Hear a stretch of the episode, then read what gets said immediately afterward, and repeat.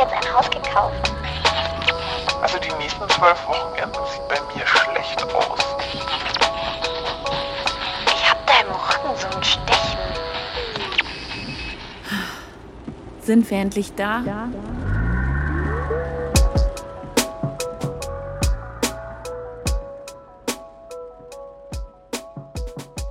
Ich schäme mich. Sechs Wochen musstet ihr auf eine neue Folge warten. Tut mir echt leid. Und ich bin ganz ehrlich, das lag nicht daran, dass ich keine Zeit hatte oder keine Ideen. Ich habe einfach immer so lange prokrastiniert, bis es zu spät war. Und wenn man einmal eine Folge ausfallen lässt, dann lässt es sich beim nächsten Mal noch leichter ausfallen. Zack, waren sechs Wochen rum.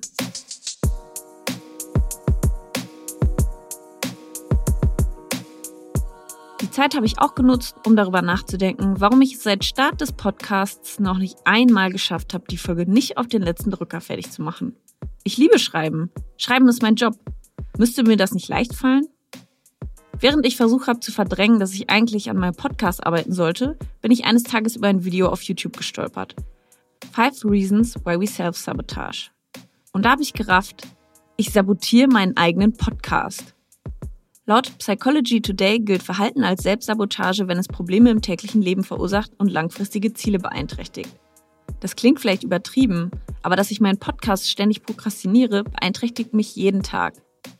Eine kleine Stimme, die jedes Mal, wenn ich mich entspanne, flüstert, müsstest du nicht eigentlich an deinem Podcast arbeiten? Fühlt sich ein bisschen an wie früher am Wochenende, wenn man sich eigentlich vorgenommen hat, die Hausaufgaben direkt am Freitag zu machen, damit man danach chillen kann. Aber natürlich wartet man wieder bis Sonntagabend und versaut sich damit den ganzen Tag. Bis heute lösen Sonntage bei mir Unbehagen aus. Der Tag der verpassten Chancen. Ihr glaubt nicht, wie befreiend dieses Gefühl war, wenn ich mich dazu durchgerungen habe zu sagen, dann fällt die Folge halt aus. Als wäre eine Tonne von meinen Schultern gefallen. Das Gefühl hält aber immer nur für das Wochenende. Montags habe ich dann direkt wieder ein schlechtes Gewissen. Man könnte ja jetzt sagen, na dann hör doch einfach auf mit dem Podcast. Das geht nicht. Denn das Frustrierende ist, ich liebe ihn. Mein Traum ist, dass er mal richtig erfolgreich wird. Und ich weiß sogar, was ich tun müsste, um mehr HörerInnen zu gewinnen. Das gehört schließlich zu meinem Job. Für andere Podcasts schaffe ich das. Aber für meinen eigenen tue ich es einfach nicht. Warum zur Hölle? Selbstsabotage hat einen Sinn. Sie schützt uns vor Enttäuschung. Wenn ich es gar nicht erst versuche, kann ich auch nicht scheitern. Bis jetzt kann ich mir bei meinen mickrigen Downloadzahlen noch sagen, naja, aber ich habe ja auch noch gar keine Werbung für den Podcast gemacht. Aber wenn ich dann erstmal anfange, alles darauf anzulegen, den Podcast groß zu machen und dann wird nichts draus, schäme ich mich wahrscheinlich in Grund und Boden. Manchmal wünscht man sich eben eine bestimmte Sache so sehr, und es muss ja kein erfolgreicher Podcast sein, hat aber gleichzeitig Angst, dass man nicht damit umgehen kann, wenn man es wirklich erreicht.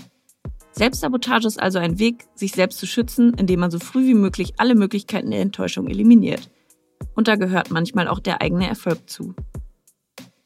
In meinem Unterbewusstsein habe ich garantiert auch Angst, aus dem kleinen Safe Space rauszukommen, den ich mir geschaffen habe. Im Moment hören meinen Podcast nur Leute, die ihn mögen oder die mich persönlich kennen. Die würden mir niemals Hassnachrichten oder sowas schreiben. Was passiert, wenn so ein Podcast größer wird und damit auch auf Leute stößt, die das alles richtig scheiße finden? Ich glaube, mein ohnehin schon niedriges Selbstwertgefühl würde komplett zerschmettern.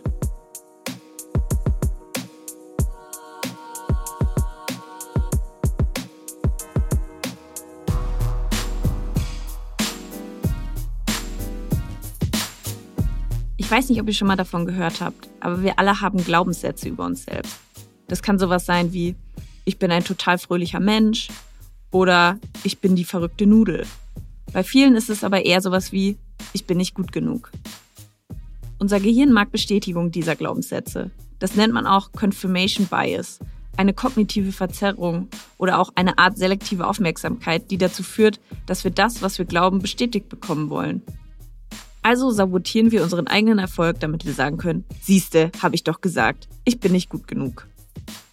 Diese negativen Glaubenssätze nennt man auch Limiting Beliefs, also Glaubenssätze, die einen einschränken oder runterziehen. Da habe ich überlegt, was meine Limiting Beliefs bei meinem Podcast sind. Es folgt eine Auswahl.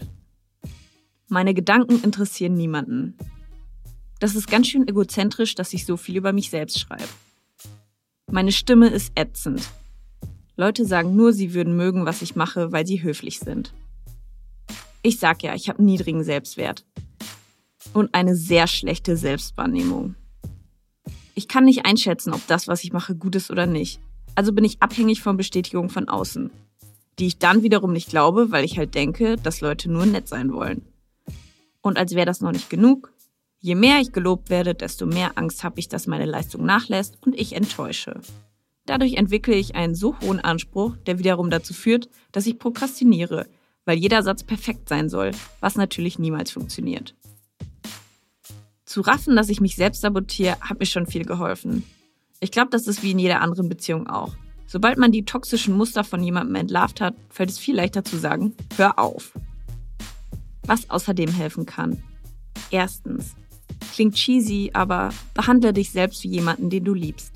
Wenn dir deine beste Freundin erzählt, dass sie mit diesem einen Projekt nicht vorankommt, würdest du ja auch nicht sagen, tja, du hast es halt einfach nicht drauf.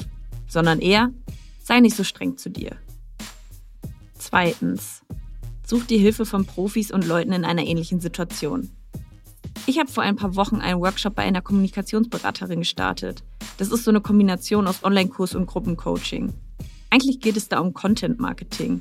Aber die Videocalls mit ihr und den anderen Teilnehmerinnen, die mit den gleichen Problemen strugglen, haben mich generell in meiner Selbstständigkeit krass weitergebracht.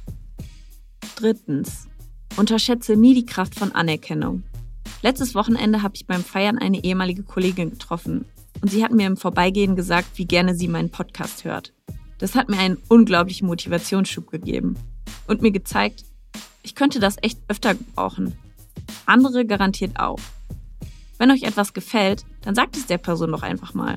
Vielleicht rettet ihr damit jemandem gerade den Tag. Und vielleicht werdet ihr auch zurückgerettet.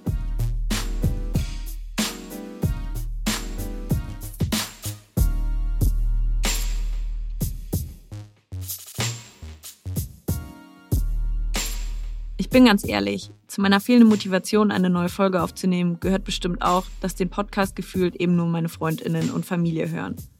Es sind meist so zwischen 100 bis 150 Downloads pro Folge. Das zuzugeben ist mir sehr unangenehm. Vor allem, weil ich ja in der Podcast-Branche arbeite. Aber ich glaube auch, dass es sehr vielen kleinen Podcasts so geht. Deswegen habe ich ein neues Projekt gestartet, ein Newsletter. Der ist übrigens auch während dieses Workshops entstanden. Der Newsletter heißt Beifahrersitz. Äh, also ihr wisst schon, weil der Podcast heißt, sind wir endlich da und auf dem Cover sitze ich im Auto. Beifahrersitz, weil ihr euch quasi neben mich setzen könnt, während ich versuche, meinen Podcast auf die Überholspur zu steuern. Im Newsletter teile ich ganz transparent meine Learnings, meine Struggles und meine Zahlen. Dazu gibt es Tipps und Hacks, die ich an diesem Podcast ausprobiere. Den Link zur kostenlosen Anmeldung findet ihr in den Show Notes. Ist vielleicht ganz interessant für alle unter euch, die auch einen Podcast machen wollen, schon einen haben oder einfach ein bisschen behind the scenes von diesem Podcast hören wollen.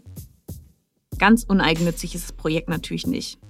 Ich hoffe, dass mich der Newsletter motiviert, wieder jede Woche eine neue Podcast-Folge zu veröffentlichen. Denn ohne kann ich schlecht über meine Erfahrungen sprechen. Man könnte jetzt natürlich sagen, warum bindest du dir einen Newsletter ans Bein, wenn du deinen Podcast schon nicht hinbekommst? Tja, keine Ahnung. Ich hatte einfach Bock drauf. Und ich würde mich wahnsinnig freuen, wenn ihr das auch habt. Und die Unsicherheit in mir will, dass ich noch sage, wenn euch gefällt, was ich mache, dann freue ich mich sehr über Nachrichten. Aber nur, wenn ihr das nicht nur aus Höflichkeit macht.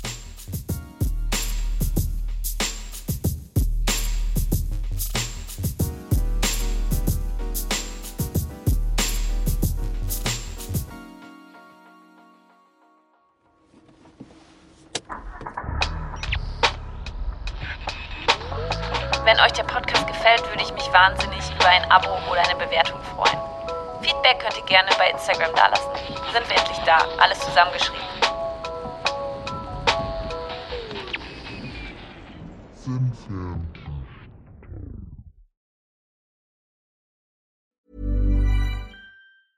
Even when we're on a budget, we still deserve nice things. Quince is a place to scoop up stunning high-end goods for 50 to 80% less than similar brands. They have buttery soft cashmere sweaters starting at $50, luxurious Italian leather bags, and so much more. Plus, Quince only works with factories that use safe, ethical, and responsible manufacturing. Get the high-end goods you'll love without the high price tag with Quince. Go to quince.com/style for free shipping and 365-day returns.